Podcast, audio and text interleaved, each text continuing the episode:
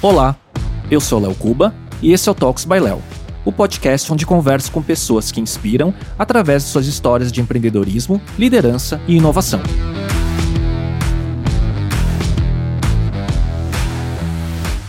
Neste episódio, eu conversei com Julian Antonioli, cofundador e CEO da Aldas Consultoria em Gestão Empresarial. Ele é também mentor do G4 Educação e conselheiro e investidor em diversas empresas. Conversamos sobre sua carreira, desde sua formação em engenharia até o exit da sua primeira empresa, Spring Wireless, seu grande repertório em processos de fusões e aquisições, seus aprendizados como mentor de diversos empresários e muito mais.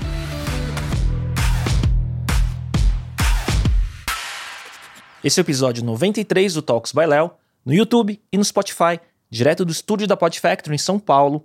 E hoje eu converso com Julian Antonioli, cofundador e CEO da Aldas, consultoria em gestão empresarial. Ele é também mentor do G4 Educação e investidor e conselheiro de diversas empresas. Julian, obrigado pela presença e por aceitar o convite. Léo, valeu, obrigado mais uma vez pelo convite e muito legal estar aqui. De novo, né? De novo. Em, na, em casa, né? É, eu tô em casa aqui no Pod Factory já. E eu tava pensando assim, agora mutuamente clientes. Pois é, você vê? Agora não tem mais pra onde correr, né? Juliana, sabe que eu tava olhando alguns conteúdos seus, né? De entrevistas e tudo mais, pra falar, puta, como que a gente vai para outros caminhos e não repetir o que já foi falado e tal, em outros podcasts? Uhum. E aí, quando eu vi sua entrevista no Excepcionais do Marcelo Toledo, né? Uhum. Enfim, eu vi que você foi o segundo episódio do Excepcionais em Vídeo lá no estúdio da casa dele. E o primeiro foi. fui eu. Eu fui o primeiro cobaia lá, né? Pra testar para você gravar depois. Boa. Ah, então acho que ele já devia, já, já devia ter feito os ajustes, porque lá deu tudo certinho. Não, e era um baita estúdio na casa dele, muito Sim. legal. Cheguei lá e falei assim, pô, cara, você fez isso aqui na sua casa. E depois ele desmontou tudo, né? Mas. É, aquilo, é... aquilo foi um pré-MVP da Pod Factory, foi um na verdade. Pré-MVP, mas era muito legal. Muito legal. E foi muito legal. Acho que foi minha. A verdade, é aquela experiência, acho que foi minha primeira experiência com podcasts. Acho que foi o primeiro podcast que eu gravei. Foi aquele que o Toledo pediu para me convidou para gravar, foi, foi super bacana. Que legal. E assim, de lá para cá você tá produzindo muito conteúdo, né, Juliana? Muito. É, essa foi uma, uma acho que uma provocação do, do, pessoal do G4, né? O pessoal do G4, quando eu comecei lá como mentor, fizeram essa provocação de que, poxa, acho que como mentor seria legal ter essa história de poder conversar com a turma e com, com, começar a produzir conteúdo e se expor mais, é uma coisa que eu nunca gostei, para falar a verdade, não é um negócio que eu curto. Mas eu falei assim, tá bom, então tá, então, mas me, me fala aí, o que, que é o que, que é o mínimo que eu posso fazer, o que, que é alguma coisa que eu posso fazer que Tem que ficar tirando selfie, o que, que tem que fazer? Sem eu ficar expondo a mim, né? Sim. Sem tirar selfie Sim. e tal. Ele falou, não, cara, aí fui com o Joãozinho, né, que é o cara mais geek lá, e falei, não, cara, o que mais funciona, o que mais dá engajamento é caixinha de pergunta. Posta lá uma caixinha de pergunta todo dia e começa a responder as coisas que a galera queira perguntar. Porque isso você vai, né? E, cara, foi o que eu fiz. Criei a, o hábito de todo dia abrir a caixinha de pergunta e virou alguma coisa. Eu sou disciplinado, então virou alguma coisa que eu tenho disciplina suficiente para fazer. E com isso comecei a produzir conteúdo. E daí o time, né? A gente na Aldas montou um time de dígito e daí o time aproveita esse conteúdo para derivar outras Sim. formas de conteúdo. Outros formatos. Outros lá, formatos. Né? E foi daí uma coisa que funcionou. E hoje acho que, cara, eu para todo mundo que me pergunta, eu falo assim, putz, eu não vejo hoje muitos negócios não vejo negócio de consultoria, não vejo negócio de serviços profissionais, não vejo a maior parte dos negócios existir sem ter essa preocupação de criar conteúdo de alguma maneira. É parte da, da sua jornada de comunicação como um todo, de geração de demanda, de geração de autoridade, de reforçar posicionamento, né? E é, e é muito legal você ver o quanto que isso impacta as pessoas, né?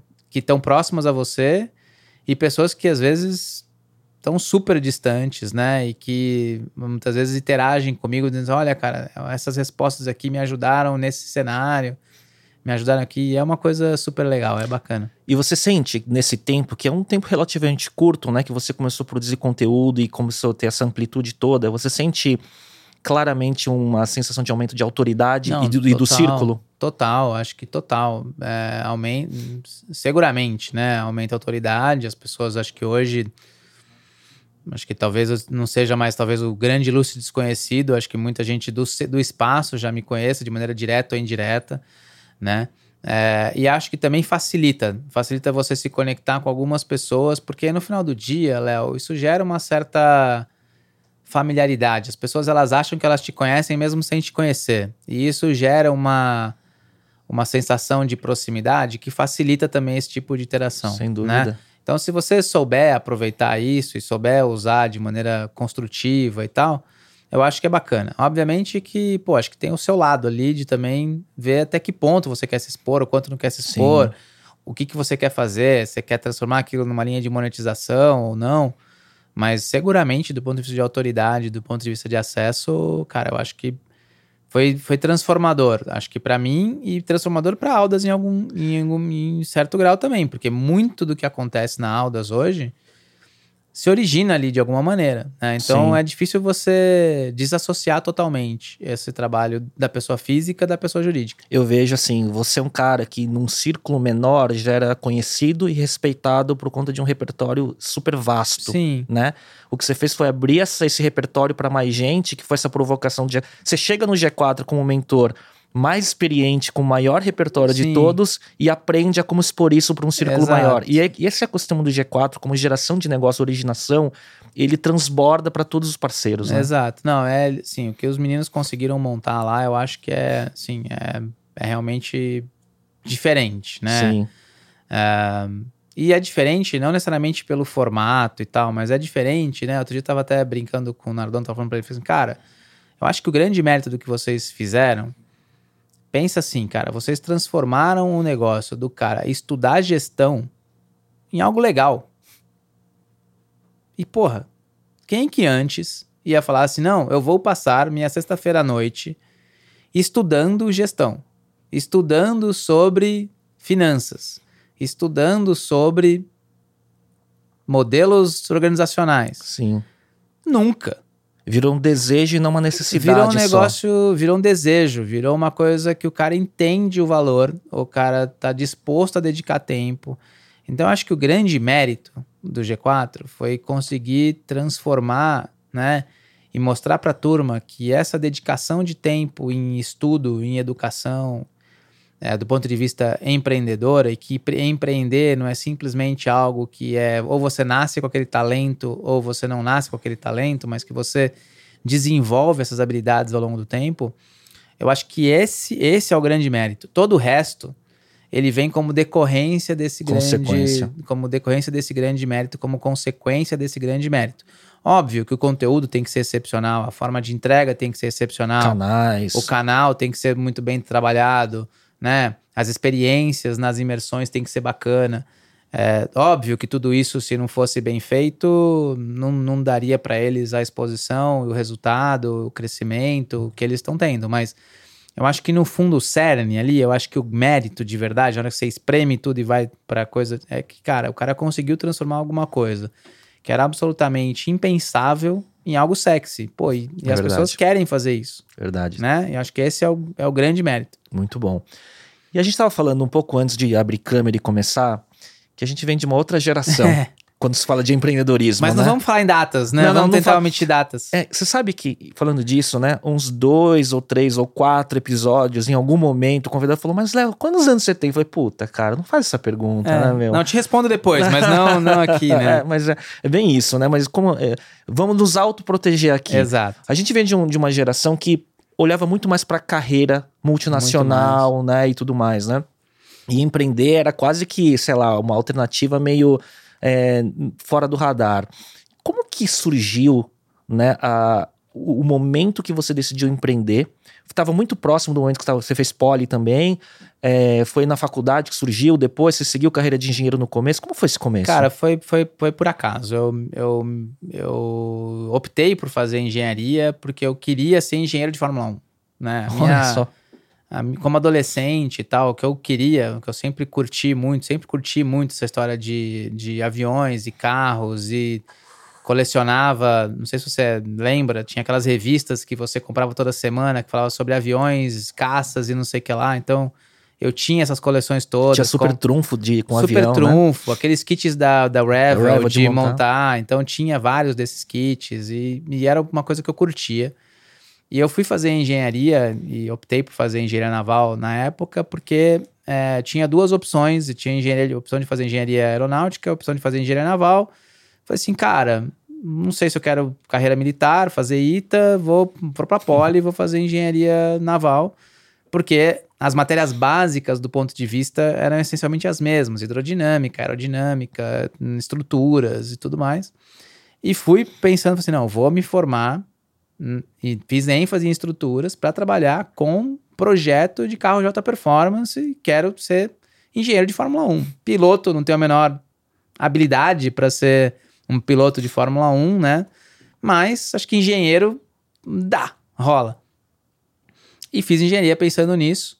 Me formei, fui trabalhar na GM, né? Fui trabalhar com aquilo que eu queria, que era projeto de desenvolvimento de veículos, fui trabalhar no, no CT.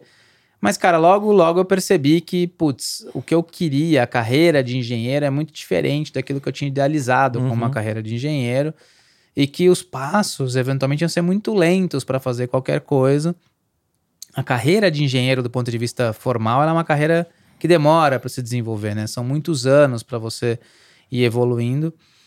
E eu logo percebi que aquilo não era para mim, né? Que, no fundo, eu queria mais era ter os carros que eu estava falando e eu não ia conseguir com o salário de engenheiro ter aqueles carros, ia ter um desenvolvimento talvez muito lento. Falei, puta, não é para mim. Surgiu a oportunidade na época de ir para uma outra multinacional que chama T-Systems, né, que trabalhava com prestação de serviços na área de engenharia. E lá dentro, cara, eu acabei é, assumindo um papel de gerência, depois uma diretoria, e daí surgiu a oportunidade de ir para a área de vendas. Acabei indo para vendas, acabei abrindo meu horizonte para daí sistemas de tecnologia de maneira geral. Foi meu primeiro contato com tecnologia, né? No sentido de vender tecnologia, não de, não de desenvolver tecnologia. Mas ali também, cara, fiquei alguns anos e daí multinacional, alemã, né? Já com 20 e poucos anos já tinha um cargo alto. E, e aí, assim, putz, cara, o próximo passo aqui também 10 anos. Não sei se eu tô preparado para ficar aqui 10 anos para dar o próximo passo. E nessa, um amigo que tinha vendido a empresa dele para T-Systems tinha saído para se juntar a um projeto que estava nascendo de uma startup e a turma queria alguém que pudesse puxar a parte comercial dessa startup, que tivesse essa habilidade de é, conseguir vender tecnologia e fazer essa história de conectar negócio com tecnologia, e me indicou. E falou assim: ó, estamos começando, você não quer se juntar ao time e tal. E eu daí acabei me juntando ao time ali, o core do time ali como cofundador é, para tocar a comercial da Spring Wireless, que foi um negócio que estava sendo começado ali, cara, isso era mais ou menos 2002, 2003. E, e aí me juntei e fui para lá, e aí fiquei lá 10 anos até a gente acabar sendo, sendo adquirido é, pela SAP. Então, assim, é, foi, mas não, não foi o que eu planejei. Se eu falasse assim, ah, você planejou empreender? Não. Aconteceu. Aconteceu, aconteceu. E curioso isso, você foi, quer dizer, você foi para lá para é, desenvolver a área de vendas, né? E, é. isso e foi até essa jornada toda lá. E venda complexa, enterprise, super, né? é. E fez parte da sua formação que, que você traz até hoje, de certa forma. Super, né? cara. Então acho que aí, aí é aquilo, né? Quando você chega numa startup, assim, é, tem o, o, o lado bacana e o lado complexo, né? O lado complexo é que não tem ninguém para te dizer o que você precisa fazer não tem o que job tem que fazer. Não tem job description, não tem, cara, o que, que vai acontecer daqui seis meses, o que, que vai acontecer. Cara, não tem. É, cara, tua, tua mesa é essa, teu computador é esse, o que a gente faz é vender isso aqui para esses caras, automação de equipes em campo. O que mais que você quer saber? Não, acho que é, acho que é isso. Tem, tem preço de lista? Não, a gente define o preço, cada projeto, é isso aí. Tá bom.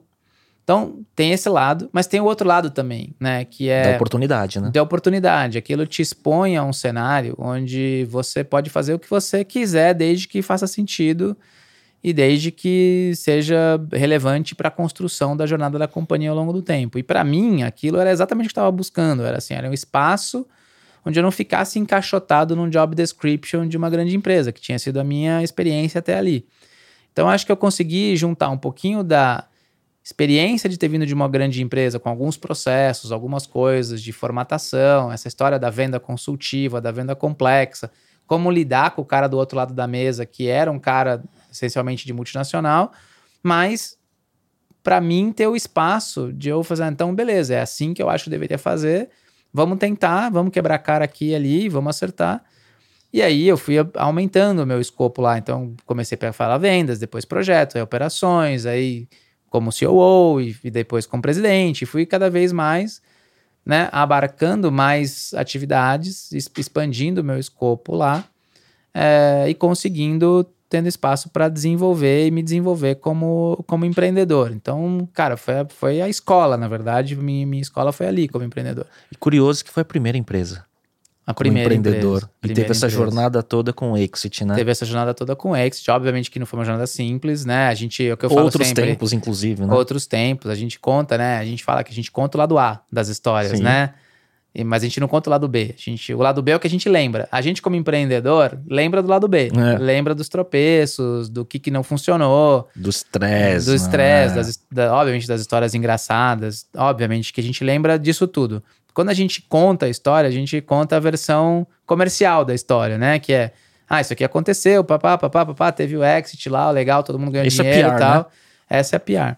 Mas é, foi, foi, foi legal, porque, cara, é, foi, foi muito construtiva essa experiência lá na Spring e, cara, era um time, sim, fora de série. Talvez tenha sido o time mais fora de série com o qual eu trabalhei, tive experiência de trabalhar até hoje, mesmo depois dali, eu acho que, pô, na Aldas a gente tem um time hoje excepcional também, um time muito bom, mas, cara, eu acho que aquele time da Spring, dificilmente eu vou estar junto de um outro time tão forte é, e com tanta gente boa no mesmo lugar. Acho que tinha uma questão de idade também, todo mundo novo. Então, acho que deu tudo certo. A gente acabou tendo bons investidores, investidores que suportaram a gente por muito tempo.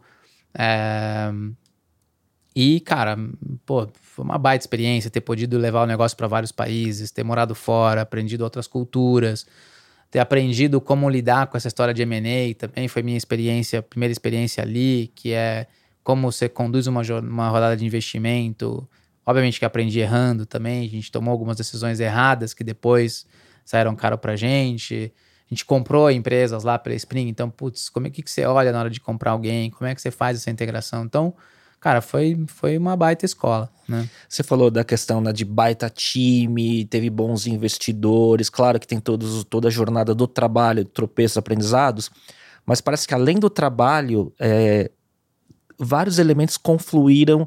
Eu não vou falar que deu sorte, não é essa palavra, mas muitos elementos se juntaram, né? Não, cara, mas assim, não tem sorte no sentido é, fortuito, mas você tem sorte no sentido circunstancial. Exato. Tem um conjunto de circunstâncias, né? Eu, eu falo sempre que as companhias, elas são elas são resultado de um conjunto de circunstâncias e contextos também que acontecem, que talvez se não tivessem existentes naquele momento, não necessariamente gerariam o mesmo resultado para aquela companhia. Então, no sentido de você pensar, pô, circunstancialmente, uma série de coisas aconteceram ali que permitiram que a companhia tivesse é, a evolução que teve, é verdade. Então, não dá para dizer que foi sorte, mas foi um conjunto de circunstâncias que favoreceram a companhia e a gente, do nosso lado, também foi hábil o suficiente para navegar essas circunstâncias Claro. da maneira adequada e capturar valor para a companhia fazendo isso, né? Mas, mas sem dúvida, assim, olhando em retrospectiva, cara, assim, tem muita coisa que aconteceu ali por acaso ou que a gente aproveitou, né? Fez do, fez do limão a limonada.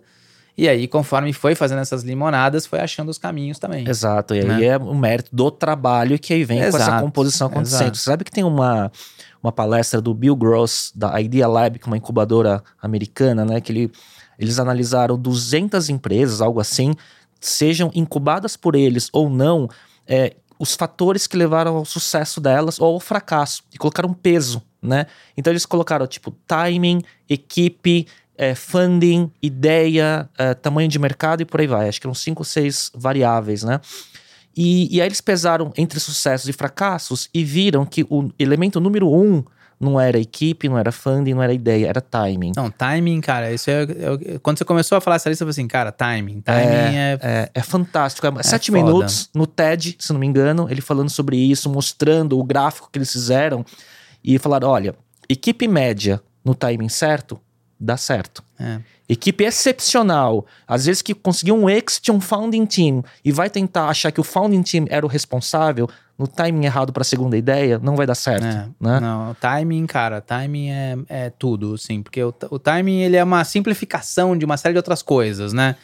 O, timing ele é uma simplificação do fato de que, ah, beleza, é uma macro tendência que tá num certo estágio dela que você consegue surfar, Exato. né? E que já há uma, uma, uma já há uma maturidade de mercado predisposição, há uma predisposição do eventual comprador do, ou do eventual usuário em adotar aquilo.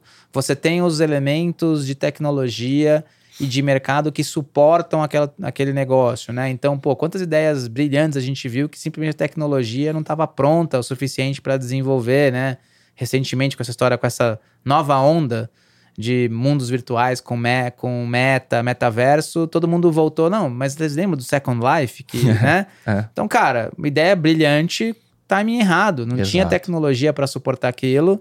Hoje a gente está muito mais próximo, tá pronto? Talvez não. Se tentou dar uma apertada no timing, já se viu que, opa, É, peraí, é. não estamos no timing ainda. Dá uma recolhida, recolhida Uhum. talvez o timing seja outro. Há quanto tempo que a gente não tá ouvindo falar de IA? A Sim. gente que tá Sim. há mais de 15 anos, não vamos falar quanto, há mais de 15 anos aí com tecnologia, a gente tá falando de IA faz mais de 10 anos. bicho.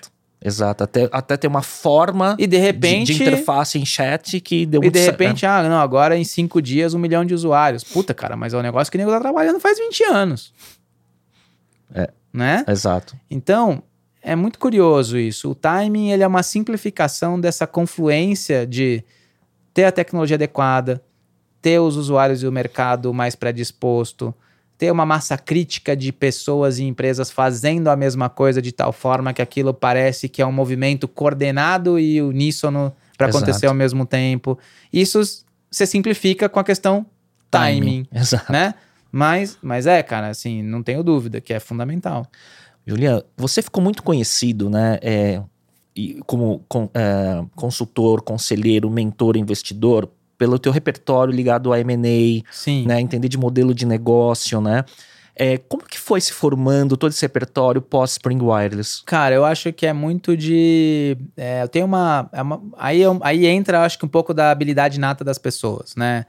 É, e eu tenho uma habilidade nata, eu sou uma pessoa que tem uma capacidade de síntese muito grande, tá? Então, é, eu tenho muita facilidade em pegar muita informação, muitas coisas e conseguir conectar essas muitas coisas de maneira que aparentemente podem parecer desconexas a princípio, mas que eu consigo gerar um- uma forma de sumarizar ou simplificar aquilo de uma maneira consistente. E isso eu acho que é muito da essência do trabalho de, de estratégia, de M&A e de definição de modelo de negócio, é você conseguir extrair essa essência das coisas, conseguir extrair o que está por trás daquelas coisas, né? Conseguir olhar e acho que a carreira de engenheiro e a formação de engenharia, de certa forma, também te ajuda a fazer isso, né? Como é que você, a gente em engenharia é treinado para transformar com sistemas complexos em sequências de sistemas simples Sim. que você consiga resolver de maneira isolada e ao fazê-lo você resolve o sistema complexo, né? Então Uhum. a gente é meio que treinado. Então acho que foi essa combinação, Léo, de, de é, alguma uma habilidade nata que eu já tinha com um pouco de capacitação e daí o resto, bicho, são é o que eu brinco, são horas bunda, Sim. né? São horas e horas. E, não é 10 e mil horas. Não são 10 mil horas Não, da- do- cara, do, livro, né? Não, são, muitas horas. Ah. São muitas horas de exposição a modelos de negócio diferentes, a empresas diferentes, a coisas diferentes, a cenários diferentes, a países diferentes, que você vai, de certa forma, acumulando ali no seu repertório, né? E que você, e que você eventualmente vai conseguindo aproveitar e utilizar no seu, no seu dia a dia, né? E, de novo, eu acho que essa história de produção de conteúdo ajuda muito nisso também. Porque na hora Uhum. que você começa a ter que produzir esse tipo de conteúdo e começa a ter Você que faz novas conexões, você né? faz novas conexões e você também se disciplina a ser cada vez mais sintético, a explicar as coisas de uma maneira mais simples, a dividir, né? Eu não gosto muito de fórmulas prontas, mas a- o pessoal gosta, né? Da história do template, os cinco passos, os seis passos, as- né? Então você meio que se força a, a ir criando essas coisas que, de certa forma, vão também criando conexões novas que você vai utilizando. Então, cara, acho que é um pouco por aí, né? O fato de ser investidor, por exemplo, eu, para mim, essa história de começar como investidor anjo surgiu por, por três razões principais. Primeiro, acho que ideologicamente, né, tendo ganhado algum dinheiro com tecnologia, com a Spring e tal, eu achava que, putz, eu precisava de alguma maneira ajudar as novas gerações que estavam vindo a, a, a, passar por algumas das barreiras que, quando eu estava na posição deles, era muito difícil de, de sobrepor. Né? Então, o mercado de investimento anjo no começo dos anos 2000 não existia. Nem, a palavra nem era falada. Não existia, cara. Não tinha. Você falar assim, ah, vou tomar um café com alguém porque esse cara pode me dar um cheque de X mil reais para ajudar. Cara. Sim. Não, não, não existia isso. Então, acho que tinha essa questão ideológica e, e, muito do que forma o Vale, eu acho que é isso, né? O Vale do Silício Sim. são empreendedores que, de alguma maneira, continuam investindo em novos empreendedores e aquilo cria uma comunidade que vai girando moto contínuo e vai se alimentando, né? Então, tinha esse primeiro ponto. Segundo ponto era porque assim, porra, eu, eu pensava o seguinte, assim, cara, eu vou ficar velho. E eu vou ficar outdated. A forma de eu conseguir ficar corrente do ponto de vista de tecnologia, atualizado, e a forma de eu conseguir me conectar com pessoas novas, que eu posso eventualmente poder aproveitar em outros projetos meus, é uma dessas formas. Eu tenho que estar próximo dessa galera, tenho que saber quem são os caras que são os caras bons dessa geração, porque os caras bons que eu conheci já deram certo também ou viraram suco, né? Sim, sim. Não vou, não vou conseguir trazer o cara para ser o developer da minha nova empresa. Uhum. Eu vou eventualmente trazer um moleque novo. Então sim. vou ter que estar próximo dessa galera uma das formas de fazer isso é começar a investir nessa turma. É o ticket para ter esse, esse é, o, é o ticket de acesso, é, isso aí. né? Beleza. E o terceiro ponto, né? Então, a ideologia está próximo. O terceiro ponto é que eu sempre usei a história de investimento. Obviamente que eu tenho minha tese e tal, mas eu usei isso como uma ferramenta educativa para mim também. Eu falo assim, tá, eu quero aprender sobre um segmento específico, eu quero aprender sobre algum tipo de tecnologia, eu quero aprender sobre alguma coisa. Putz, uma forma de eu me forçar a aprender sobre isso é eu querer investir nesse setor, porque eu vou ter que falar com uma porrada de empreendedores do setor, uma pancada de empresas, vou ter que entender o que está por trás, e isso vai é, eventualmente me forçar a me educar sobre o assunto, além de eu me educar com as próprias pessoas, com os próprios Sim. empreendedores daquele segmento, com os próprios empreendedores daquele ramo. Então, então essa história do investimento surgiu para mim como isso, como, como esses três pilares. E, cara, foi fundamental também. O fato de eu ter começado a investir em empresas e eu ter que estudar sobre aqueles diversos assuntos, aprender sobre aqueles modelos de negócio, entender os desafios de cada uma dessas coisas, também foi contribuindo e formando esse, essa biblioteca Sim. que hoje, para mim, é fácil de acessá-la e usar nos M&As, nas definições de estratégia, nas discussões de modelo de negócio tudo mais. São suas pecinhas de São Lego. São as pecinhas de Lego que estão lá, Sim. né? Estão lá. Sim. São meus, são meus kits Revel que estão lá que eu vou combinando de acordo com a situação. E eu posso estar enganado, mas assim, você tem esse essa avenida, né, Julian, investidor, com tudo isso que você falou dos três pilares. E quando vem a Aldas, me parece que é o inverso para o mesmo propósito, que é o seguinte: não é? Você lá você é um engenheiro mecânico, você é um mecânico de empresa, me parece assim, sabe? De certa forma sim, cara. Assim, a, e a Aldas surgiu com esse propósito mesmo, né? A gente quando começou e a gente acho que conta isso no nosso próprio podcast aqui que a gente gravou aqui, né? A Aldas nasceu de 50 nãos. Que a gente tinha terminado um outro projeto, tinha, tinha terminado a Spring, vendido lá, tal, não sei o que, voltado para o Brasil tinha tocado um prato de varejo eletrônico por dois anos junto com outros sócios. Né? A gente comprou algumas empresas de varejo eletrônico, a gente estava no meio de uma rodada que acabou não saindo, a gente acabou vendendo nossas participações, o negócio não, não evoluiu. Mas a gente falou assim, cara, a gente tinha uma convicção, acho que eu e o Marco, que é outro sócio fundador da Aldas, que a gente estava meio cansado da história de ser uma coisa binária, do tipo, porra, ou vai dar, ou vai explodir, ou vai pro chão. Ou perdemos outros X anos e o negócio não saiu do chão. Como é que a gente diminui o nosso risco de execução? Ah, a gente reduz o nosso risco de execução tocando vários projetos em paralelo. Legal. Tá bom. A gente já aprendeu que, putz, não tem como, no, no universo de tecnologia, empresas tal, você fazer alguma coisa desassociando capital de capacidade de operação. Uhum. Você precisa de capacidade de operação, precisa de capital. Não tem jeito. É muito difícil você fazer alguma coisa que que não precisa dessas duas coisas em algum grau. A gente tá bom, cara. Então vamos fazer. A gente é bom. No que, a gente é bom? Ah, a gente é bom em operação. Em capital, cara, a gente ganhou algum dinheiro, mas a gente não tem dinheiro suficiente para sair pra botando sair, né? num monte de empresa e fazendo esses caras acontecerem. Tá bom. Vamos falar com os fundos, então, e vamos convencer os fundos de que, poxa, ele tem o capital, mas ele também, quando aloca capital numa empresa, se ferra porque ele não garante que a empresa está fazendo bom uso do dinheiro dele. E vamos convencer esses caras que a gente pode ajudá-los a fazer isso e que a gente deveria desenvolver um trabalho conjunto. E a gente tentou fazer isso. A gente foi para todo o mercado né, de fundos na época, com um modelo que era um modelo comum lá fora, que é o modelo de Operating Partnership, tentando convencer essa turma de que a gente poderia ser o braço deles de operação nas empresas investidas deles, né? E cara, a gente teve dois tipos de dois tipos de não. A gente teve 50 nãos, mas dois tipos de nãos.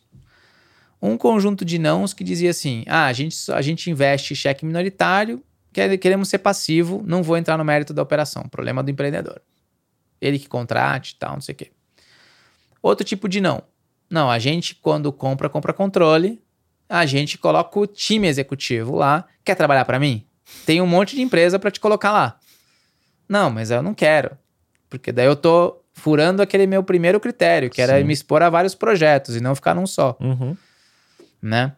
É, Então a gente teve esse monte de nãos. E a gente falou assim, cara, mas vamos fazer o seguinte: vamos começar então com um business de consultoria, onde a gente vai ajudar o cliente, então, com esses pilares todos do lado de operação, com a questão de estratégia, com a questão de governança, com a, gestão de, com a questão de gestão, e vamos aproximar esse cara do capital. Então a Uhum. gente vai daí facilitar esse cara a, a se aproximar Você do inverteu, universo né? de capital, Uhum. exato, né? E aí a gente vai facilitar o trabalho dele, de captar uma dívida, captar um equity, eventualmente vender a companhia e tal. E foi assim que surgiu a Aldas com essa história de da gente levar para outros empreendedores um pouco do modelo que a gente tinha desenvolvido para os nossos próprios negócios ao redor desses quatro grandes pilares. E no fundo o que a gente faz é isso, a gente trabalha com empresas de dono, né, com outros empreendedores, onde o cara no fundo é muito raro, Léo, a gente chegar no empreendedor que não sabe o que quer. Uhum. Muito raro. É muito raro a gente chegar numa discussão, por exemplo. Acontece às vezes com grandes grupos que estão em transições, às vezes de geração, mas é muito raro você chegar e o cara não ter muito bem claro onde ele quer estar, tá? O que é mais comum é ele não saber os caminhos para chegar Ele lá. precisa de um GPS. Ou ele não ter a convicção Uhum. de que ele está fazendo a coisa certa Uhum. ou que ele está focando a, a energia dele nas coisas certas e tudo mais. Ou muitas vezes não tem as ferramentas também para desenvolver aquilo, porque ele também foi se desenvolvendo como empreendedor na raça ali, né? E foi exposto Tentativa às erro, circunstâncias sabe bem, dele. né? Exato. Uhum. Então, o fato dele poder dividir com alguém que já passou por aquilo, já desenvolveu outras ferramentas, para ele é super valioso e ajuda, né?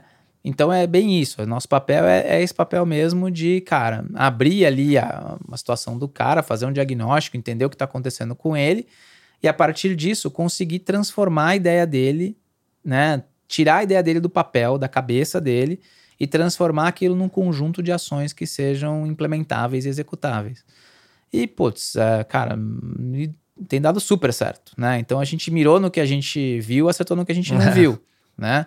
E começou a dar super certo, e daí um empreendedor foi, foi levando para outro, e a gente foi tendo cada vez mais visibilidade, os projetos foram acontecendo, a gente também começou a fazer alguns M&As, né? E eu acho que a gente começou a criar uma reputação no mercado de que a gente tinha uma abordagem diferente para os M&As, porque a gente não estava preocupado simplesmente com o aspecto comercial da transação, porque tipicamente a gente já tinha trabalhado com aquela companhia antes, trabalhado na estratégia dela, a gente entendia muito mais da companhia quando a gente sentava na mesa para discutir um eventual M&A, né? O que fazia com que a gente tivesse uma vantagem naquela discussão.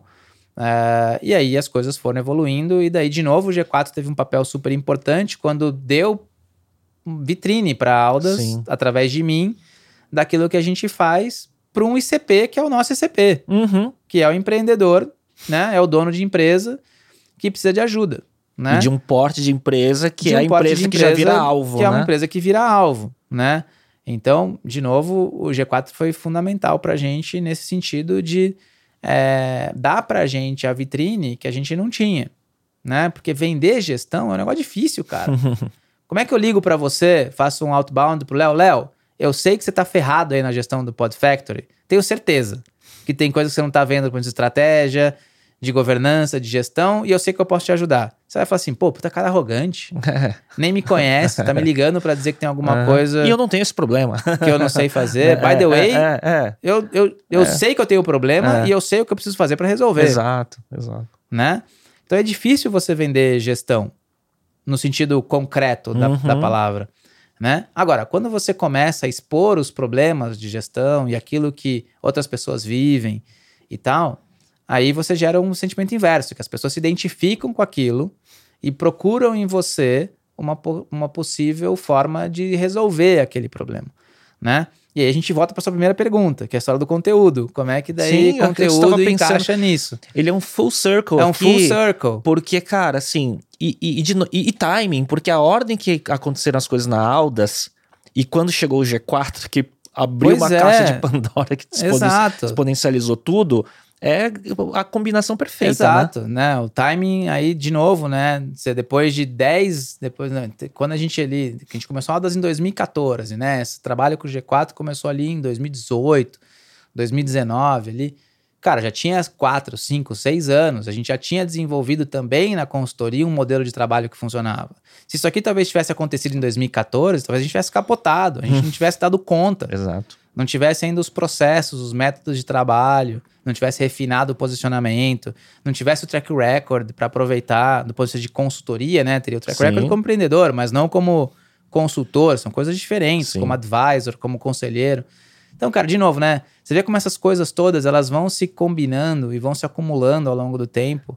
E uma coisa que você falou, só cortando, eu acho muito relevante isso, porque tem muita gente que acha que é simplesmente você fazer geração de demanda, montar máquina de venda, só que se, se você não tem o produto bem estruturado, você pode morrer também, né? Sim, Você pode morrer afogado, né? você pode morrer afogado, né? E, e, e esse é um desafio hoje da Aldas mesmo. De, hoje a gente tem discussões que é assim, qual que é o tamanho que a gente quer ficar, Uhum. né? A gente quer ficar gigante, quer ficar médio. Que o jogo muda, tal, né? Porque o jogo vai mudando e a complexidade vai aumentando, né? E, e particularmente eu já, já vivi o que é a complexidade de ter uma empresa de 900 pessoas, de mil pessoas. Eu sei o que é, cara.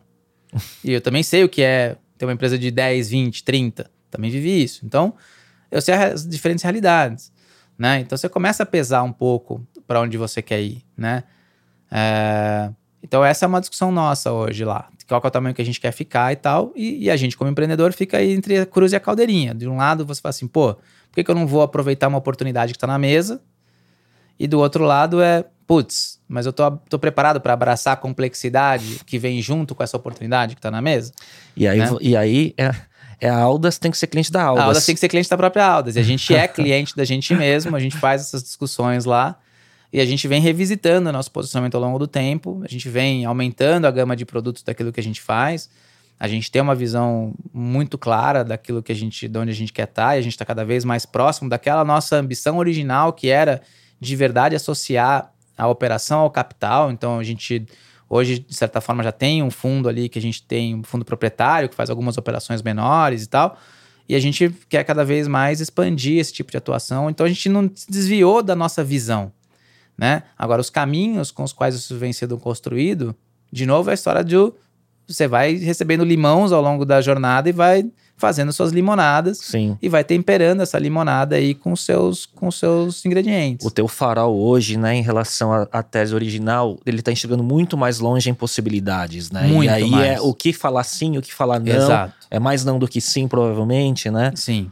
É, especialmente no negócio de serviços profissionais. Sim, Né? sim. Porque no negócio de software, putz, Escala, né? escala. Negócio de serviços profissionais, Muito autoral ainda, né? você não escala tanto, né? Ah, você tem você o capacidade ti- de você pode fazer, você pode aumentar o preço. É, mas no sentido de é difícil você desassociar totalmente, desacoplar totalmente seu modelo de receita de um modelo que envolva a gente Sim. no final do dia, né?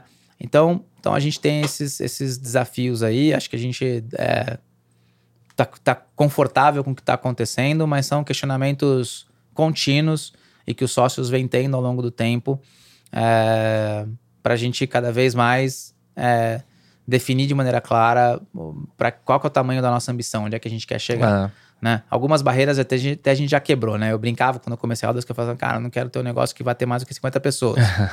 Hoje, isso aí já, Talvez. já era. Não, já era, né? A gente não chegou nessa marca ainda, tá para deve chegar nessa barca, mas já, já sei que não vamos ficar aqui, né? Agora a discussão é Tá. 100? 200? Não sei. Vamos ver. E por quanto tempo? Tem essa É, questão também? Cara, não, o tempo, tempo não, não é uma não é uma variável assim pra para mim, Léo, assim, eu- e aí é um pouco, vai parecer um pouco piegas, mas quando você tá assim, a gente, eu tô absolutamente convicto que eu tô fazendo aquilo que eu quero. Tá feliz, né? Super. Hum, realizado. Ah, tem trabalho? Tem. Tem problema? Tem, claro. Mas não tem dúvida nenhuma de que a gente tá fazendo ali, que eu tô fazendo o que eu gostaria de estar fazendo agora é, com tudo que a gente tá fazendo ali. Então, quando você tá nessa situação, a variável tempo, ela é irrelevante. E não é, e não é, e óbvio que você tem metas, né? Mas você não, não é que você tá perseguindo um número, né? Não, não- o número pra gente ele é uma consequência, Sim. né? Então, óbvio que a gente tem metas de números, óbvio que a gente planeja crescimento de receita X, resultado Y, óbvio, né? Número de clientes, tal. Mas no final do dia, o que a gente quer é, eu acho que é essa é o posicionamento de se tornar uma empresa referência, se tornar uma consultoria referência no setor, conseguir associar essa história da consultoria ao capital. A gente enxerga uma jornada para a construção de uma jornada de IPOs de empresas médias no Brasil, que é um negócio que também está sendo discutido há anos, anos, e nunca se conseguiu colocar em pé.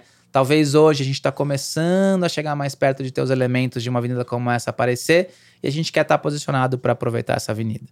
Então, é, eu não tenho assim, nenhuma dúvida de que a gente está na direção certa. é, e, e aí o tempo acaba sendo um pouco relevante, né? Sim. Por mais que a gente tenha já anos de rodagem, cara, putz, a gente. Eu faço o que eu gosto, você também faz o que, o que você gosta. Não tem essa história de que, ah, eu tenho uma missão. Ah, os meus objetivos, quando eu tinha 20 e poucos anos, já quero ter X dinheiro até a idade X, já passaram. É que é o, é o primeiro gateway do empreendedor de primeira viagem, ou quando você tá começando e você É. tem, não é? Quero me aposentar aos 40. Cara, já foi, entendeu? Já podia ter parado aos 40, É. se quisesse. Não é sobre isso mais, é. Não é sobre isso mais. Então, então acho que essa questão do prazo, ela não, hoje ela não é um fator. É, e quando você está ali curtindo o que você faz, né? A gente vê empreendedores aí, caras que são referências pra gente com 70, 70 e poucos Sem anos, dúvida. 80, Sem né? dúvida. E os E caras curiosos estão aí, ainda, né? curiosos É. ainda. Então, cara, acho que. Eu- o que eu falo assim, enquanto eu estiver contribuindo para Aldas, eu quero poder contribuir para Aldas. Por outro lado, acho que os próximos 10 anos, pra gente falar um negócio de muito longo prazo, o meu papel é conseguir construir uma instituição que sobreviva aos fundadores dela. Então, que sobreviva ao Julian, que sobreviva ao França, que sobreviva a esses sócios iniciais que montaram esse negócio. Então, a nossa nossa né? própria próxima missão é, é essa, de construir essa perpetuidade para o negócio do ponto de vista de dar um posicionamento para o negócio, uma cara para o negócio que seja institucional, permitir que sócios ocupem nossos papéis. Então, né, a gente hoje tem um programa de partnership onde os sócios eles vão aumentando participação e a gente necessariamente, eu e o França, que somos sócios fundadores, a gente diminui nossa participação ao longo do tempo. É um compromisso nosso em diminuir participação ao longo do tempo em favor dessa, dessa turma que está vindo. Então, cara, eu acho que essa é a nossa próxima missão para os próximos 10 anos. Você gosta dos, dos 10 anos, eu acho muito legal como a gente tá na mesma geração, que eu, eu sinto um negócio assim de que é uma década ainda de, de que tem muita experiência, acesso ao mercado, relacionamentos com vitalidade, Sim. saúde, eu, sim. sabe, essa, esse binômio assim, né? É, o nosso ciclo de vida útil tá aumentando, né? É. Tá aumentando, né? A gente. Sem é, falar a idade. É, não, mas eu acho que acho que acho que é isso sim, né? E acho que por, por questões físicas, obviamente, né? Pela acho que a gente se cuida muito mais do que a geração dos nossos pais, né? É, tem muito mais essa história de que não é só trabalho também, você tem que ter o lado pessoal, tem que ter essas, essas preocupações. Mas acho também que a gente se consegue se manter muito mais ativo intelectualmente, até pela quantidade de informação a qual a gente tem acesso, que a Sim. gente é exposto o tempo todo, né? Eu acredito muito que o fato de você se manter ativo intelectualmente, ele, ele te preserva do ponto de vista de idade, Uhum. né? É, então, eu acho que a gente está tendo cada vez vidas úteis mais longas, o que é ótimo. A gente consegue aproveitar de gente competente por mais tempo, né? E não o contrário, né? Se, se fosse um monte de gente incapaz vivendo mais tempo, seria pior, né? E não é o que está acontecendo. Julian, o que, que é comum é, o que, que é um denominador muito comum no perfil dos clientes que chegam na Aldas? Assim, qual é o, o desafio mais comum que você olha nos empreendedores, Ótimo. nas empresas? Eu acho que o desafio mais comum é o desafio da despersonificação. É a despersonificação sem perda de essência. Esse é o desafio mais comum, tá? E ele envolve como é que o cara consegue criar estruturas e, e o que, que é essa despersonificação. Acho que é isso é importante a pessoa entender. Porque assim, quando, o, quando a o empreendedor e a empresa, no início, são a mesma pessoa são a mesma coisa. A empresa é um reflexo das habilidades do empreendedor e vice-versa. E conforme aquela empresa vai ficando maior, ela vai precisando de competências adicionais e estruturas adicionais que talvez aquele empreendedor consiga desenvolver, talvez não consiga, né? E aí começa a fazer a história do, pô, então preciso de ter sócios para ser complementar, preciso ter pessoas que façam outras coisas, né? Mas a maneira de você institucionalizar isso é através dos pilares de planejamento estratégico. Então você precisa ter um planejamento para que fique claro para onde você está indo. Não para você, empreendedor, porque para você provavelmente está claro, mas para as pessoas que estão ao redor de você talvez não esteja. E esse plano é a sua defesa para dizer, olha, esse é o caminho, essa é isso é aquilo que que está colocando esse elemento de ligação entre todos nós para onde a gente quer ir. Então, esse pilar. Segundo, pô, e são parentes. E aí você traz gente boa, retém pra ir junto. Exato, e daí você consegue, primeiro, trazer gente boa e reter, e segundo, expelir as pessoas que não estão comprometidas com aquele mesmo plano. Ah, cultura boa, espelhe, né? né? É. Expelir aquelas pessoas e falar assim: não, não, peraí, mas esse plano não é pra mim. Esse negócio não é o que eu quero fazer. Justo, cara. Uhum. Ótimo. Procura a sua carreira. Vai procurar um outro lugar. É lícito isso. Você não precisa estar convencido de que o meu plano é o seu plano. Uhum. Mas só esteja comigo se você estiver convencido Sim. Que o seu plano está contido no meu e Não vice-versa. esteja aqui contrariado. Não esteja aqui contrariado, né? Daí vem a história da governança, que é, pô, como é que você implementa um modelo de governança que suporta essa execução desse plano? Como é que você trabalha a gestão, cadência de gestão, rotina de gestão para suportar isso? Então, a grande dificuldade do empreendedor é fazer essa institucionalização, tá?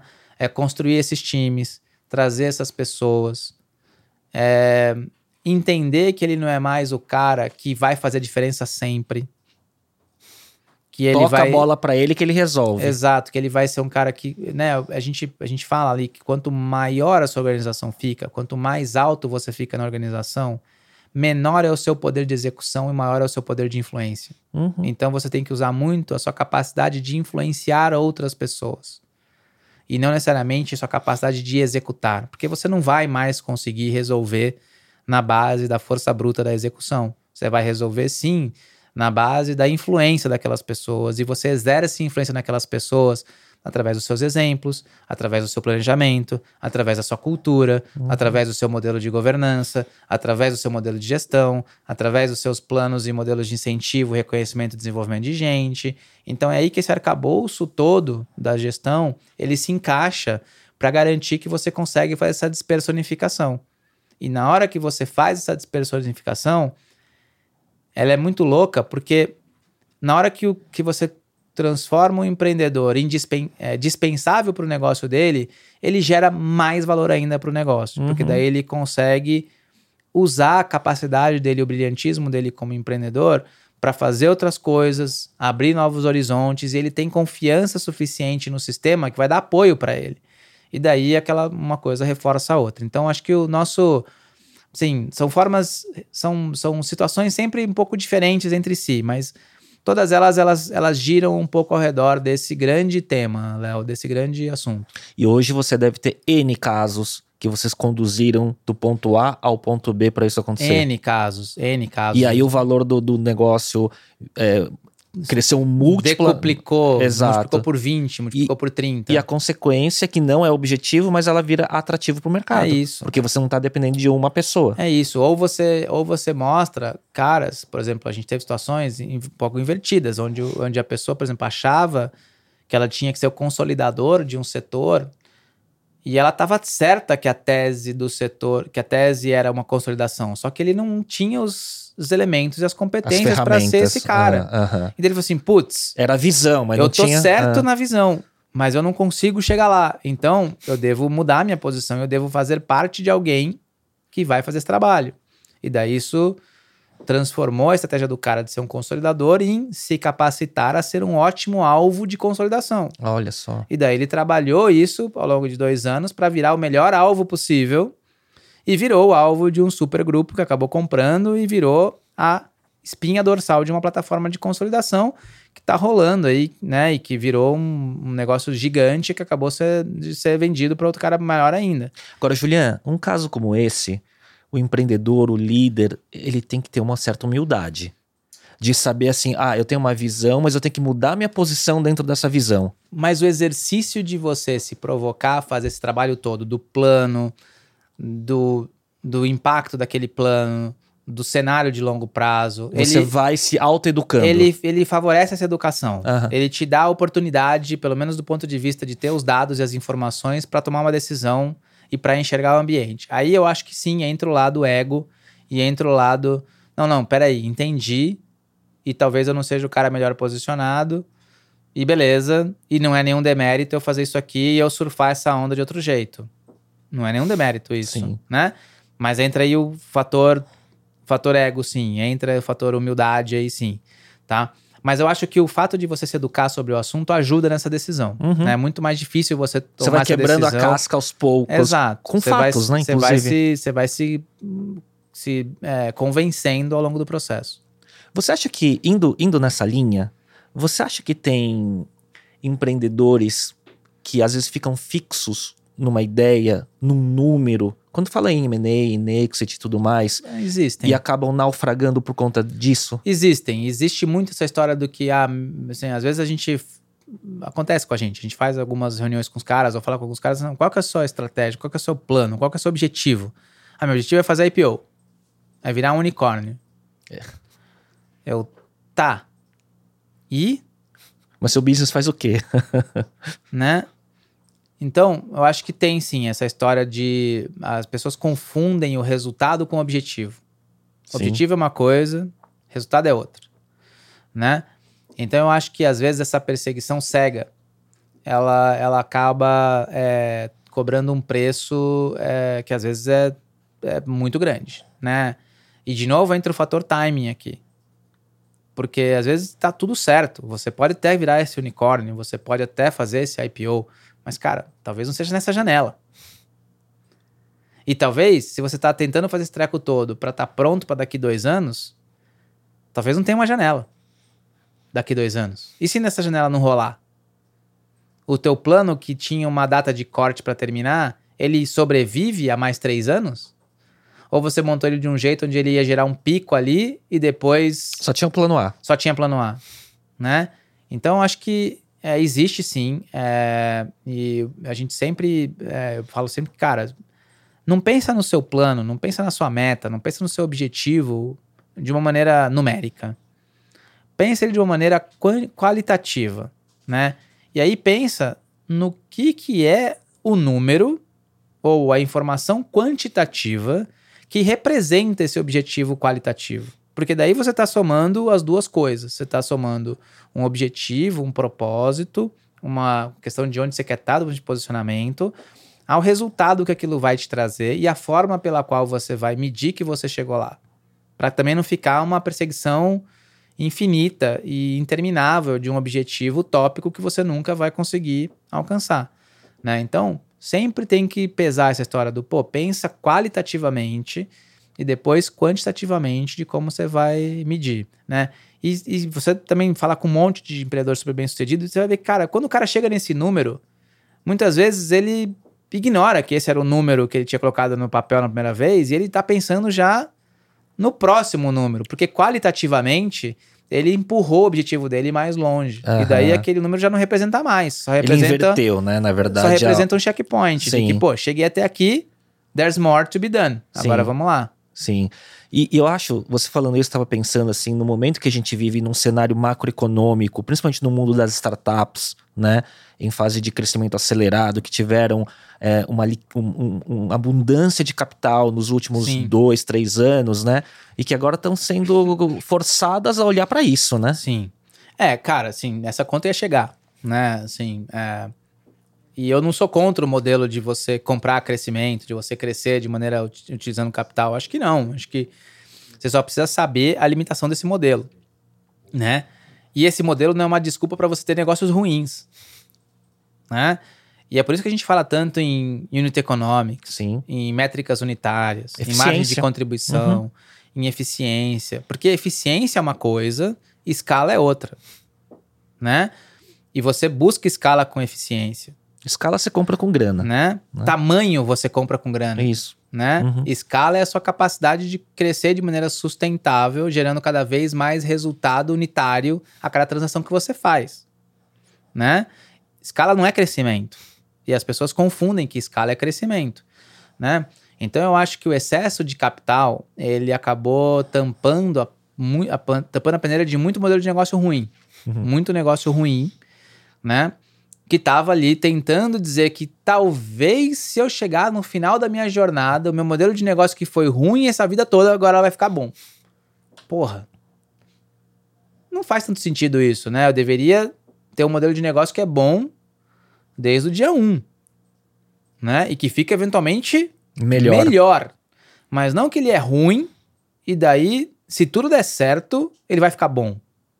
Porque a chance disso acontecer, ela é baixa. Então, eu acho que o fato de a gente ter tá num momento de correção, eu acho que é bom porque trouxe de novo essa história da gente ser cada vez mais crítico como empreendedor, como investidor, para coisas que tenham modelos de negócio bons, que sejam bons negócios e que não sejam simplesmente negócios com um alto valuation, Sim. né?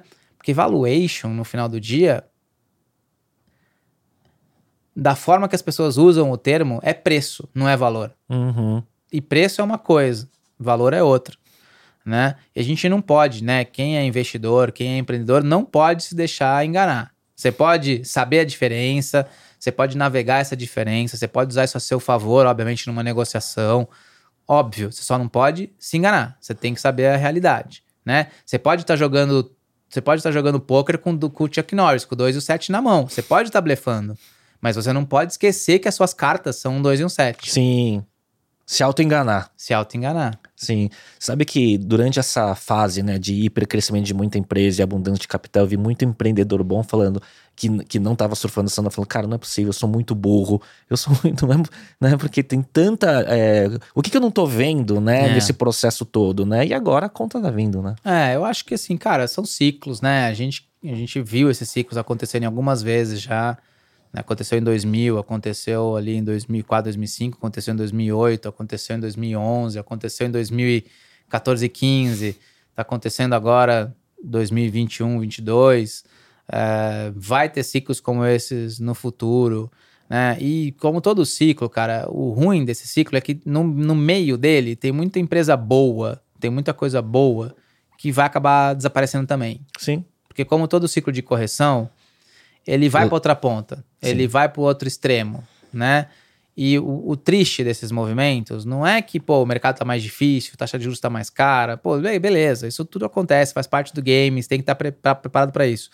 O problema é que tem gente boa que morre no meio do caminho, né? E, e faz parte, né? Isso aí recicla um pouco o ambiente e tudo bem, né? Mas, mas eu acho que para quem tá, tá nessa jornada, eu acho que tem que, de novo, acho que se preocupar sempre com os fundamentos, né? Uhum. Os fundamentos das coisas. Pô, tem convicção que tá fazendo a coisa certa? Tá num negócio que o modelo de negócio é bom? Time é bom? Qual que é a diferença, cara?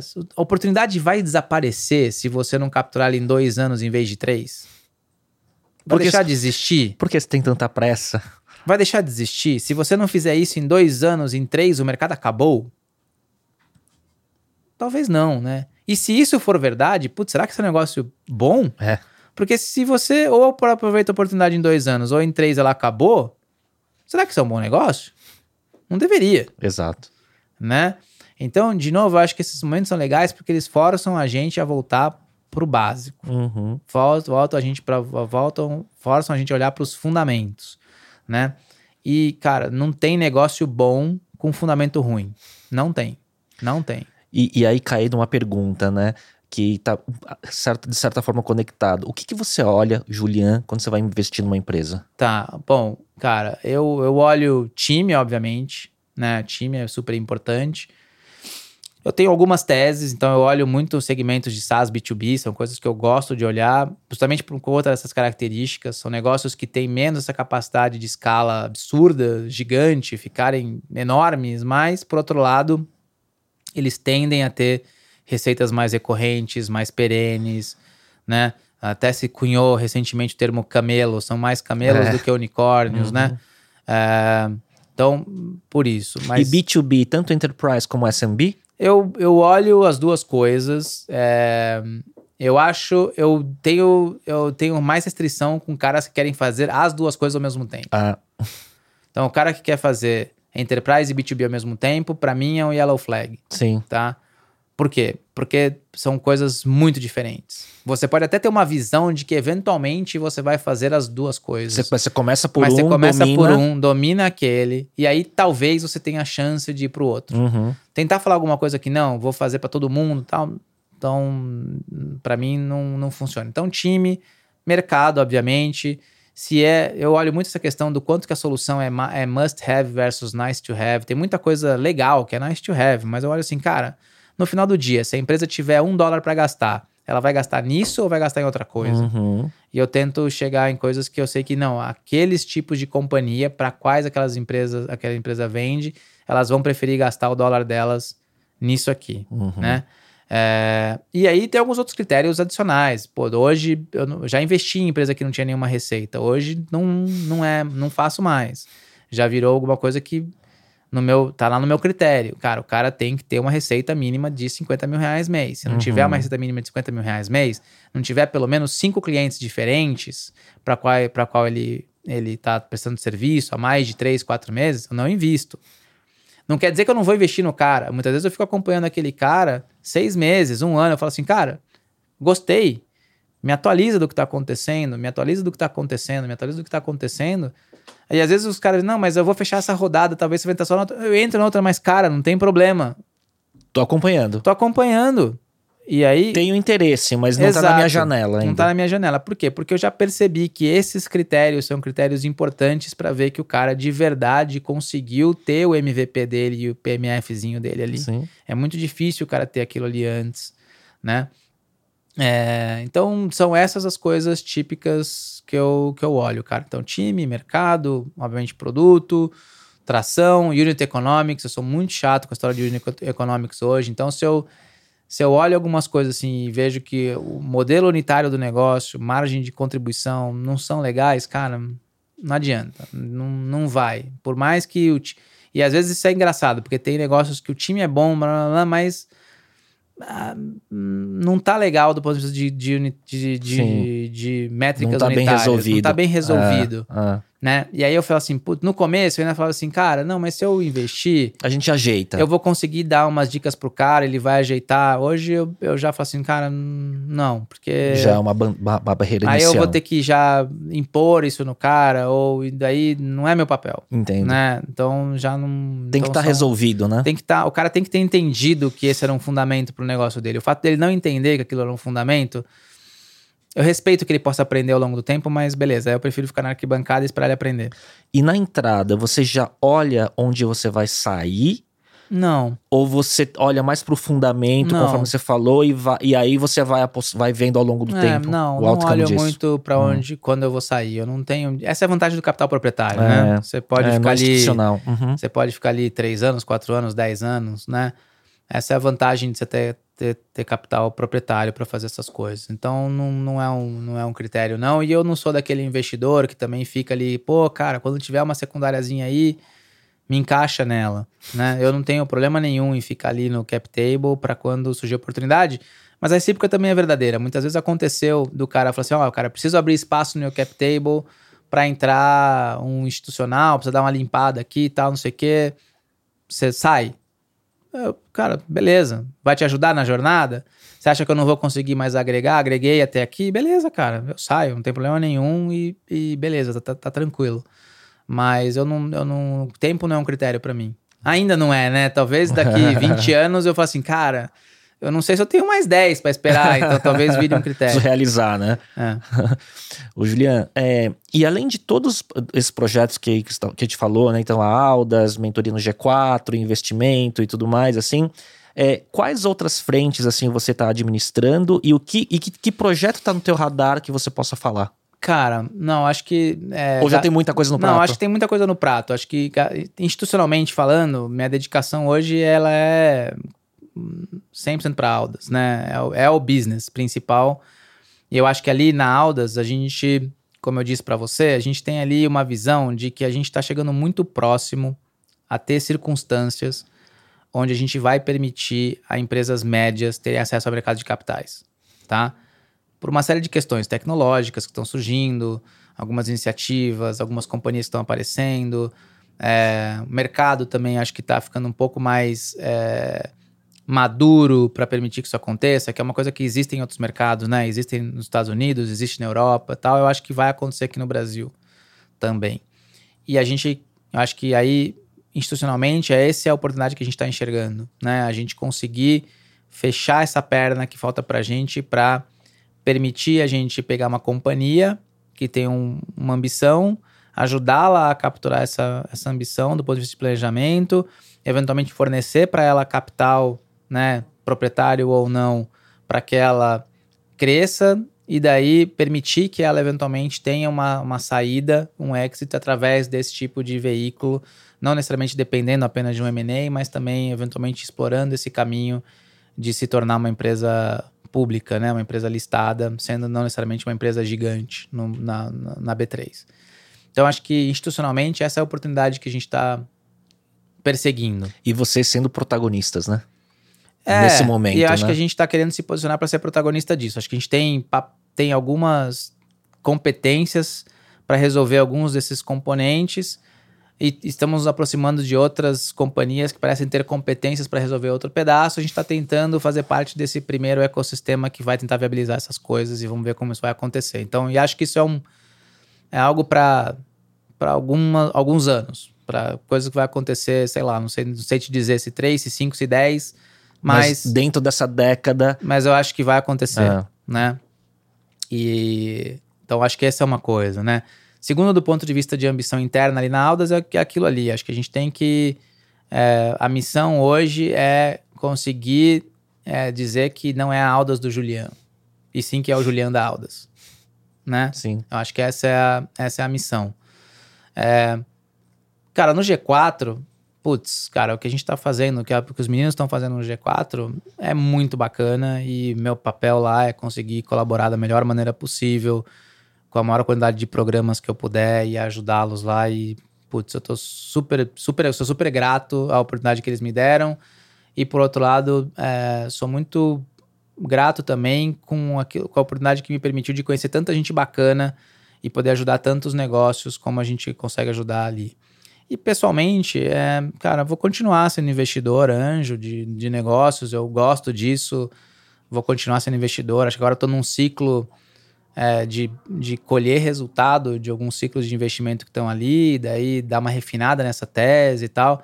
Existem algumas discussões de, pô, até que ponto isso deveria virar institucional ou não, deveria de fato constituir um fundo, fazer parte de um fundo ou não.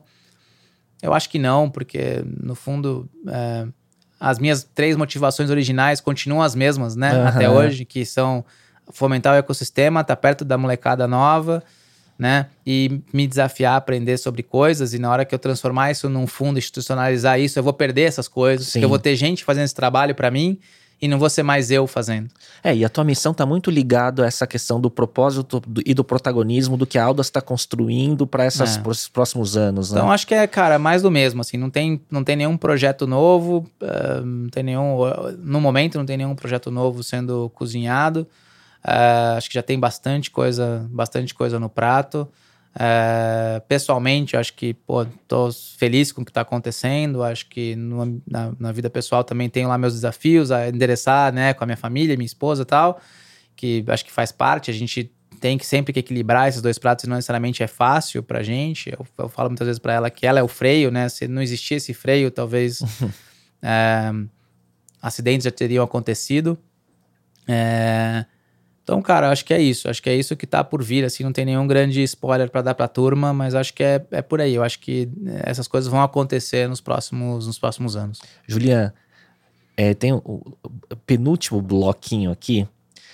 Você é, é curioso, existe um, um, um, um, título que te dão, né? Do mentor dos mentores, né? Sim. Que parece mestre dos magos, não sei, parece uma coisa meio grandiosa, assim, né? Como que você é, cuida do seu desenvolvimento pessoal? Cara, eu leio muito. É, eu sou um cara que é, leio muito, não necessariamente é, livros, assim. É, eu, eu, leio bastante livros até, mas eu não, não sou um rato de livros. De falar assim, ah, pô, toda hora. Mas eu leio muito no sentido de que eu tenho muita dificuldade em ser superficial sobre algum assunto, Léo. Então. Chega, chega a ser obsessivo? Putz, quando, eu acho que é, algo te atrai, é assim? barely, é, é quase obsessivo.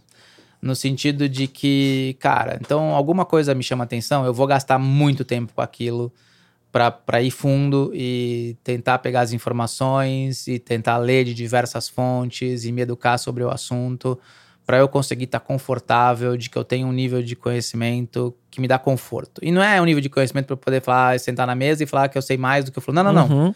Mas é para eu ter conforto de que eu tenho a quantidade de informações necessárias, até para reconhecer que eu sou a pessoa que menos sei daquele assunto na mesa, mas quem são as pessoas que eu deveria ter na mesa para me ajudar sobre aquele tema. Então, então eu leio muito. Eu leio muito de diversas fontes. Então, pô, internet, obviamente, blogs, é, podcasts. Podcasts. Né? É, então, acho que esse, esse é, um, é uma forma, né? Cara, ensinar é uma forma que te ensina muito também. Você ter que ensinar os outros. Você também acaba aprendendo demais. Você também acaba tendo que desenvolver novas competências, habilidades tudo mais. Então, acho que essas são as formas é, que eu uso de maneira mais frequente para para me desenvolver. E outra coisa é muita observação, né? Você tá, tem que observar o que está acontecendo ao seu redor, ver o que está acontecendo com os outros negócios, conversar com outras pessoas e absorver um pouco dessas ideias e dessas e dessas abordagens e colocar na sua biblioteca ali. Pode ser coisa que você não vai utilizar agora, mas tudo bem, deixa ali na sua biblioteca que vai ser útil em algum momento. Então acho que essas são as, são as formas. Muito bom. Juliana, e como que recarrega a bateria? Quais são os hobbies? Ah, cara, eu, eu sou meio rato de academia, eu gosto pra caramba de treinar. É, era, jogava futebol quando era mais novo, jogava handball. Hoje já não dá mais para fazer essas coisas, né? Mas continuo tendo a disciplina de, de treinar todo dia, vou Matinal pra academia, à vou à noite, né? Ah. Eu gosto de ir à noite. Para mim é aquele momento em que eu também desacelero e eu chego em casa um pouco mais é, sociável, sociável para não chegar também a um milhão por hora em casa, né? É para mim é um, é um é, de certa forma é uma transição assim. É, gosto, de gosto de treinar, gosto de esportes, é, gosto pra caramba de carros, então sempre que tem oportunidade, eventualmente, de assistir uma corrida ou mesmo, pô, eventualmente ir em algum curso de pilotagem ou ir pra pista andar um pouco, são coisas que eu gosto de fazer. É, cara, esses são, são, os, são os hobbies principais. Viajar, viajar hoje é mais difícil, né? É, a agenda da consultoria é uma agenda bem complexa. Mas na medida do possível eu tento sempre reservar épocas do ano para poder viajar. E daí são os momentos em que, por mais que você não pare 100%, você acaba conseguindo se desconectar. Sem dúvida. Né? E, e então são esses. Muito bom. Só uma, uma dúvida, você estava falando de, do, de, da consultoria, né? E mais difícil de viajar. Vocês têm um modelo híbrido lá? A gente está no modelo preferencialmente. É de escritório, mas existem algumas pessoas até que a gente acabou contratando que não eram de São Paulo e a gente tá no modelo ali transicionando de volta para o escritório, uhum. tá? A gente deixa as pessoas livres até para terem algum tipo de a, atuação remota, mas é um modelo preferencialmente preferencialmente de escritório mesmo, em que se pese, né, cara, que pô, é muito difícil todo mundo no escritório todo dia Sim. por conta da dinâmica de consultoria, né? A gente tem sempre muita gente viajando, muita reunião gente em fora, cliente, almoço, reunião né? fora. Então, é uma dinâmica que, que tem o seu papel é, remoto já. A gente é obrigado a trabalhar, saber trabalhar de certa forma coordenado remotamente. Mas a gente não, não, não tá no modelo de home office. E a gente viu uma queda de, uma queda de produtividade no modelo de home office mesmo, né? Então, especialmente quando, no nosso caso, a gente tem times que tem dois extremos, gente muito sênior e gente muito júnior. Essa compatibilização é muito difícil. A gente percebeu que essa compatibilização de gente muito sênior com gente muito júnior é muito difícil, elas não estão próximas, Uhum. tá? E, de novo, não sei se tem certo ou tem errado, mas... Mas essa é a sua cultura É lá. o que funcionou pra gente, Sim, sim. né? Thales fala muito sobre isso de uma forma bem leve, né? É, ele é mais, ele é mais radical nesse ponto. E, cara, eu acho que o, o Thales, ele é. Eu respeito muito a posição dele, porque ele é um cara muito. Ele não se preocupa em ser unânime, mas ele se preocupa em ser verdadeiro, Sim. tá? É, ser autêntico nas, nas posições dele. E geralmente ele é muito coerente nas posições dele. Você dificilmente vê ele ser incoerente. Então, e com isso ele consegue sempre. é Ele vai empurrando o envelope, ele vai puxando as discussões e ele vai causando discussões. Tá longe de ser unânime, né? Tá longe de não ser um cara polêmico. Acho que alguns posicionamentos poderiam ser X ou Y, ter tons diferentes, formas diferentes. Aí cada pessoa tem sua característica. Mas acho que ele tem um papel importante, ele faz esse papel importante de trazer alguns assuntos para discussão que deveriam ser discutidos de verdade. Sem dúvida. E- né? E, tem que ser ele, por causa da personalidade dele. É, e ele tá confortável com isso, Sim. né? É, ele não tá muito preocupado, não, em. Ah, tem que dourar a pílula pra fazer isso aqui. É, acho que. Outro dia, eu publiquei um TBT. é, o- lá no meu primeiro podcast, eu entrevistei o Thales no começo da Editaxi, né? E, e aí tinha uma foto lá. E aí eu publiquei no Stories e marquei ele, né? Ele tava gordinho, né? E tudo Sim. mais. Aí ele repostou, ele falou, cara, que bom que a gente melhorou, né? Ele falou, ele mandou um direct pra mim, assim. Mas 2012, 13, É. alguma coisa do tipo, assim, né? Não, cara, assim, ele. é, cara, e de novo, né? Tem algum. As pessoas. As pessoas elas têm um conjunto de habilidades, Léo, que. E a as pessoas têm um conjunto de características que é o que fazem elas muito boas em algumas coisas e é o que as torna cegas para outras coisas também, né? E acho que a gente tem que respeitar isso, a gente tem que entender e respeitar isso, mas a gente também tem que saber que a gente também tem isso, que essas mesmas características acontecem com a gente. Algumas coisas que fazem a gente muito bons, muito bom em algumas coisas, por exemplo, minha capacidade de síntese é muito boa para muita coisa. Por outro lado, eu sou um cara que não tem um círculo de relacionamento maior do mundo, porque eu não consigo sentar numa mesa com alguém e falar groselha por três horas. eu não consigo. Eu não consigo criar assunto para falar do meu dia a dia em três horas. Então não vai ser com você que eu vou falar de Big Brother. Não vai ser comigo que você vai falar de Big Brother. Talvez, se eu saiba que você é uma pessoa que acompanha Big Brother, eu vá ler um pouco sobre Big Brother para sentar com você e vou tolerar essa conversa e vou tocar essa conversa por 10 minutos sobre Big Brother. Mas se você quiser falar sobre duas horas sobre Big Brother, você não vai conseguir ter essa conversa comigo, né?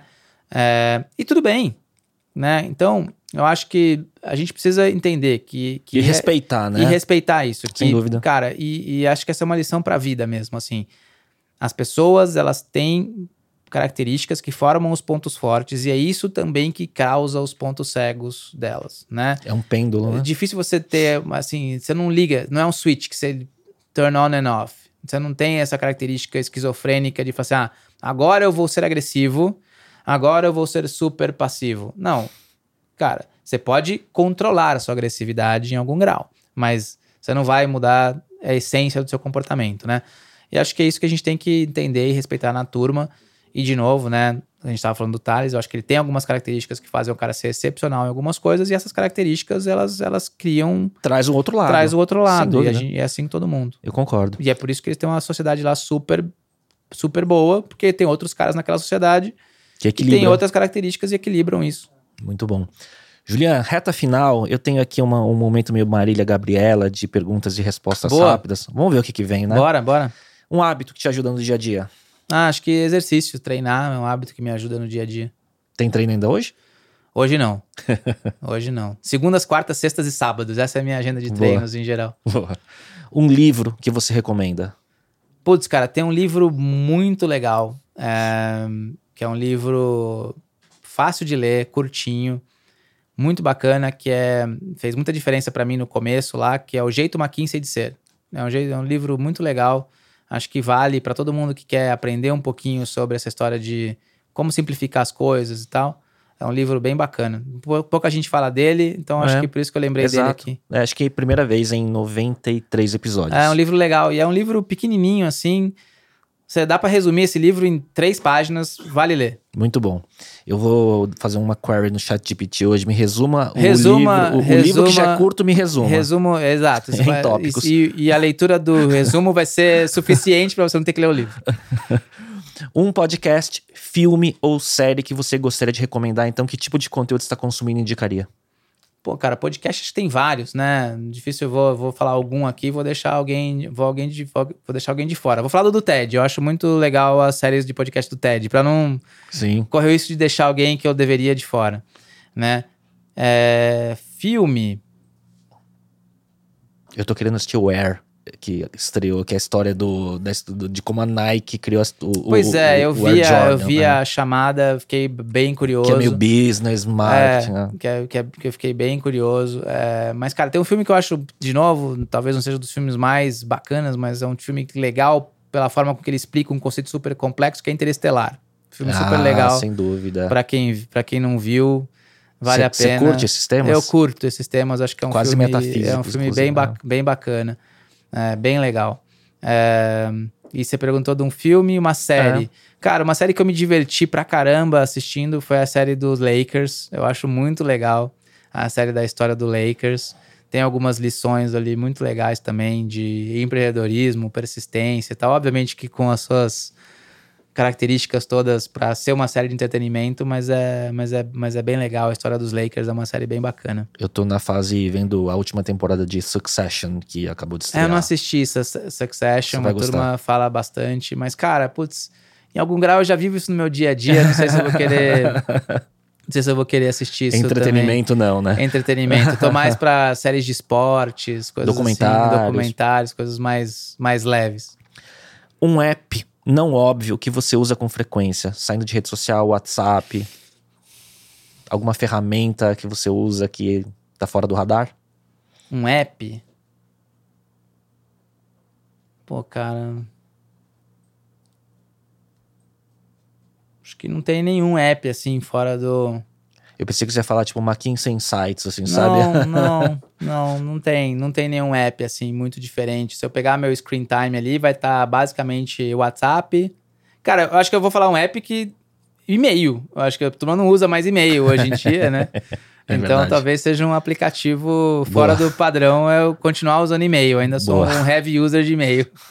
Você tem um BlackBerry ainda, né? É, ainda sou um heavy user de e-mail. E hum, se existe alguma frase que te representa ou que tá no top of mind, hein?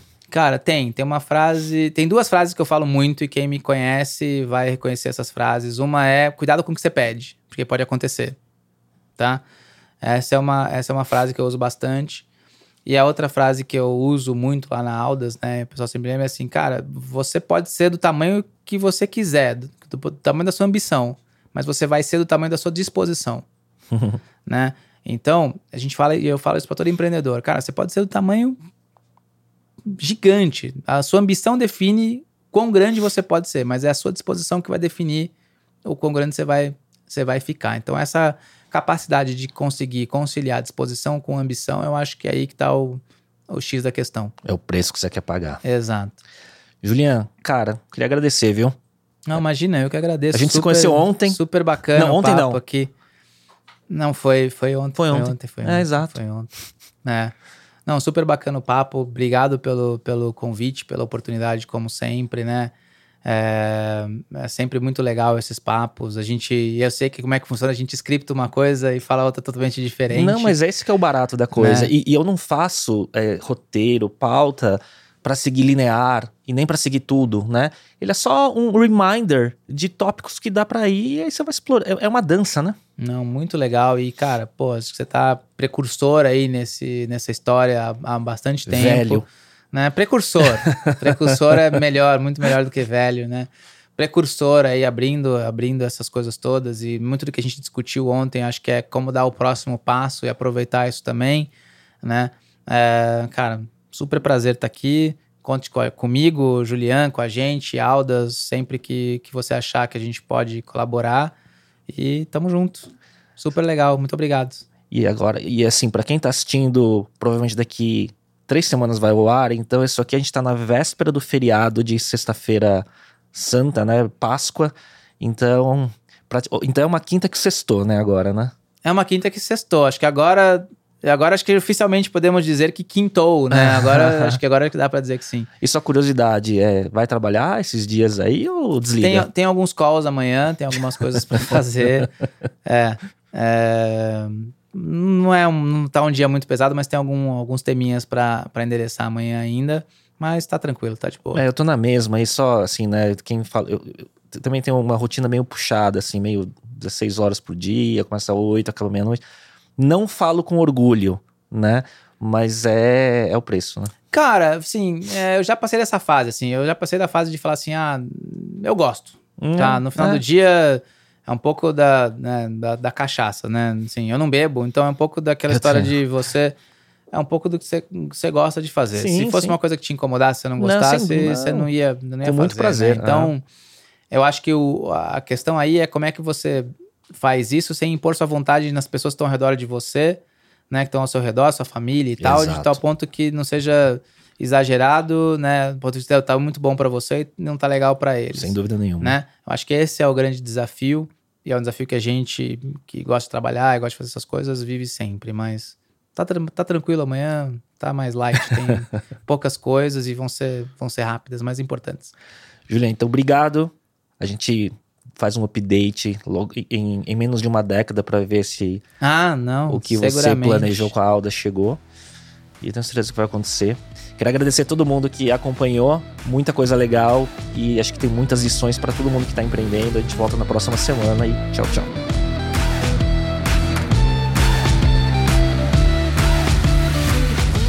E para você que chegou até aqui, queria te convidar a acompanhar o canal no YouTube, o perfil no Instagram e no TikTok, onde você pode se atualizar sobre as novidades do podcast, assinar a newsletter e ver conteúdos derivados. Procure por Talks by Léo no YouTube e Léo Cuba no Instagram ou no TikTok. Até lá!